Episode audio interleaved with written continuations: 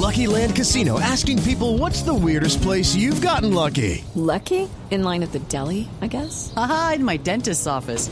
More than once, actually. Do I have to say? Yes, you do. In the car before my kids' PTA meeting. Really? Yes. Excuse me, what's the weirdest place you've gotten lucky? I never win and tell. Well, there you have it. You can get lucky anywhere playing at LuckyLandSlots.com. Play for free right now. Are you feeling lucky? No purchase necessary. Void where prohibited by law. 18 plus. Terms and conditions apply. See website for details.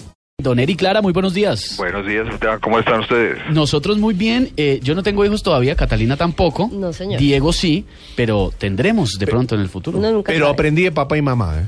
Ah, bueno, Que claro. son- Fuimos fueron hijos gerentes algún- de- de fuimos hijos exacto. chiquitos alguna vez. Claro. Sí, yo lo que aprendí de, de inteligencia financiera lo aprendí de, de mis papás, lo aprendí Claro. en mi casa. Exacto. Pero si voy a tener hijos, necesito saber esto, Eric.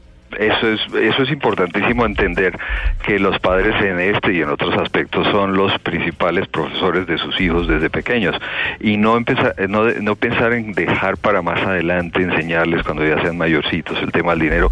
Eh, muchos dicen que, que se debe empezar a los siete años, inclusive antes se puede empezar a dar eh, pautas sobre el manejo del dinero y, y- y por qué es importante saber el del manejo del dinero.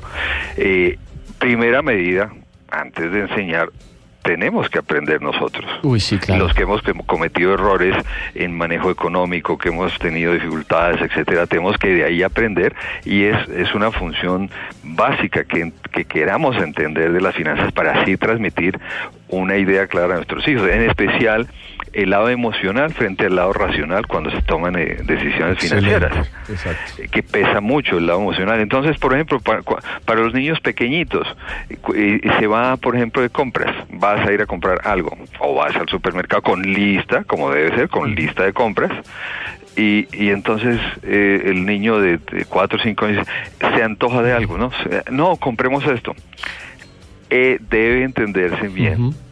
En ese momento de dar la lección que a, a los sitios de venta, almacén, etcétera, se va a comprar lo que uno planeó comprar y no comprar más cosas.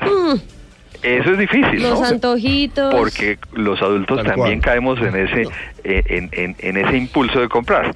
Entonces, en ese momento la lección importante para ese niño pequeño es vinimos a comprar eh, X o Y cosa, vamos a comprar eso. Pero Eric, esa es como una doble moral, ¿no? Porque a veces a los niños se les dice, no, no, no hay plata para eso, pero después ven a la mamá o al papá, no. Claro. de Mira el celular casos, que me compré. Sí. Claro. Gastándose la plata en cosas que de pronto no son Por tan eso, necesarias. para ser profesores, tenemos que ser profesores para nosotros mismos también. Dar ejemplo. Buenos alumnos son grandes profesores. Claro. Ahora, el, el tema, mira, los niños desde muy pequeños se dan cuenta cuando el papá o la mamá sacan la tarjeta de crédito y empiezan a asociar que no, el- eh, es que solo con esa tarjetica se puede adquirir cualquier cosa, que no hay límites en eso. Por eso es muy importante que el límite se es, es en la actuación, qué vamos a comprar y por qué lo vamos a comprar. Sa- ¿Sabes qué, Eric? Yo en casa aprendí, viste que los chicos siempre dicen quiero, quiero, quiero, quiero. Sí. Sí, ¿No? siempre. Dicen quiero, la palabra quiero. A mí me modificaron en quiero por deseo. Sí. Deseo eso. Bueno, para desear eso, para, para, para llegar a eso, hay que tener un sacrificio, una meta, un objetivo y un proyecto. Bueno, y una, y una recomendación muy sencilla para los niños pequeños de menos de 7 años es eh, empezar por tener tres, mm, tres jarras transparentes para ir eh, llenándolos de dinero en el sentido de cuando el niño reciba de alguna manera eh, por hacer algún trabajo en casa, ayudar en algo, que es lo que hay que empezar a hacer. Entonces, esos tres se le ponen tres avisitos. El primero es ahorro, el segundo es gastos y el tercero es compartir. A ver, tomamos nota. En uno de esos, una cintica que diga ahorro, Ahorro, gastos, gastos y compartir. Compartir. Y, y cuando reciba algo se divide en tres. Ah, muy bueno. Eso empieza a dar un poco ese sentido de, de que el, el dinero no es todo para gastar, sino una parte se debe ahorrar, una parte se debe se- destinar a los gastos programados y el otro para compartir. O sea que uno debería regalarle tres alcancías a los niños, y no una. Yo me acuerdo mucho Pero cuando le ojalá- regalaban alcancías de niños. Es bueno ese hábito de regalar alcancías en una Navidad o Es cuando se bueno. portan bien en el colegio. pero. Eric que transparentes, que es que me causa porque curiosidad. Sí. eh, la parte visual es muy importante. Para que vea, claro. para que vea, mira, estamos y, y que tenga el aviso claro que esto es para ahorro, esto Ah. es para los gastos programados y esto es para compartir. Es una forma de, de crear dentro el, el mensaje que todo el dinero no es solo para gastar. Muy bueno. Sí, Erika, hay otra cosa. Yo recuerdo cuando niña que alguna vez con ese die- quiero, quiero, quiero que nombraba a Diego, estaba en alguna tienda y le decía a mi mamá es que yo quiero tal cosa. Y me ¿Será decía, caprichosa? Sí, mucho. ¿Le hacía pataleta? Sí, señor.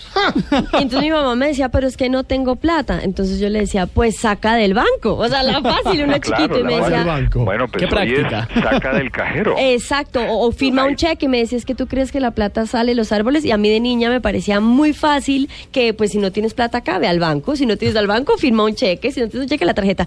Es también importante inculcarle a los niños el valor del dinero, que no es fácil conseguirlo. sacrificio, No, el el exacto. sacrificio. ¿Cómo se consigue el dinero? Y es a través del trabajo. Ese tema es muy importante, entonces, al- para enseñarles, bueno, hay que empezar a hacer cosas en la casa para que él mismo empiece a recibir dinero por cosas que hace.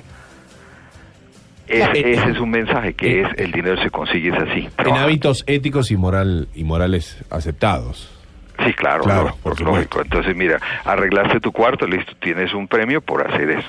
Ahora, uno de los graves errores es premiar a los niños porque hacen las cosas que debieran ser normalmente. Entonces, si sacan buenas notas, premio. ¿Por qué? Porque están asociando el que si, si hacen algo que debieran ser por una satisfacción personal, por, por un- uno- una obligación, un, digamos, una responsabilidad, merecen un premio.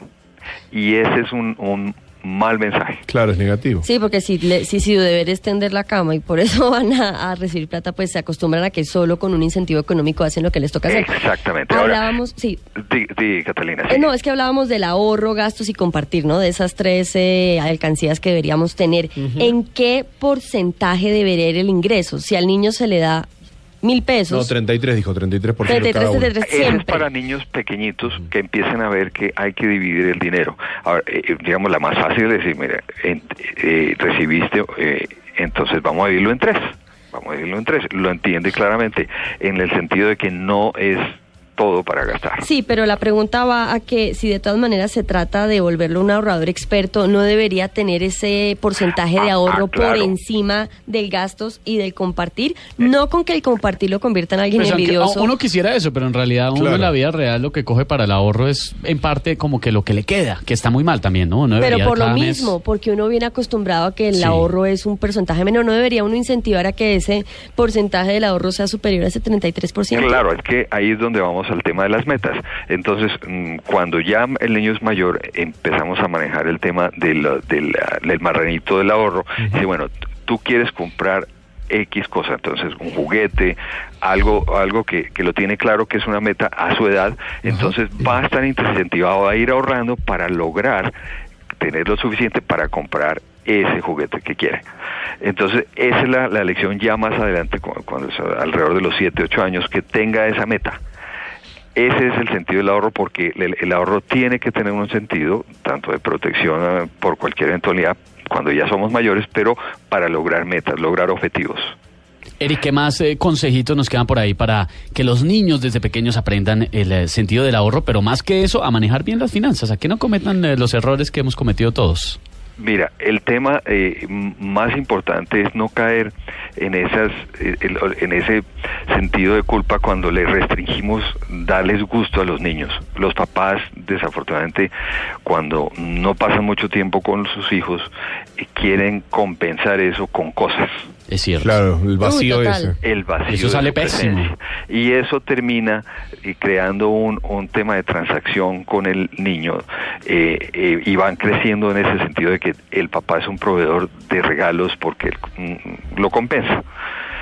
En ese sentido hay que mm, restringir las indulgencias a los niños, o sea, de premiarles, de darles cosas por cualquier motivo. Ahora, es, es bueno sentarse y a planificar esos ahorros para motivarlos y decir, mire, vamos a lograr esto. En ocasiones es bueno decir, bueno, listo, si tú vas a ahorrar, yo también te, te ayudo en el ahorro con un, una parte y vamos a hacerlo juntos. Entonces, los dos participamos en el ahorro, en el sentido del ahorro. Así que muy importante es ese ejemplo que nosotros demos y no caer nosotros mismos en el tema de tarjetas de crédito, Sí. en el tema de, de deudas, Ay, ay, inversiones ay. arriesgadas. Ay, ay, ay.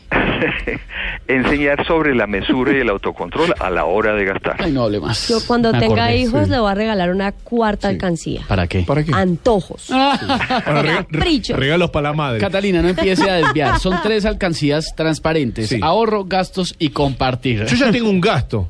¿Cuál? Tengo que comprar las tres alcancías. Que se la Bueno. regalen. Mira, eh, Esteban, eh, en arroba libre de deuda vamos a poner una lista más amplia Por favor. eh, de consejos y recomendaciones, eh, tips para los padres para que puedan hacer un buen trabajo planificado de enseñarles a sus hijos a ser- cómo ser inteligentes financieramente. Y no cometan los errores que hemos cometido nosotros. Eric, gracias. 823. Esto es en Blue Jeans.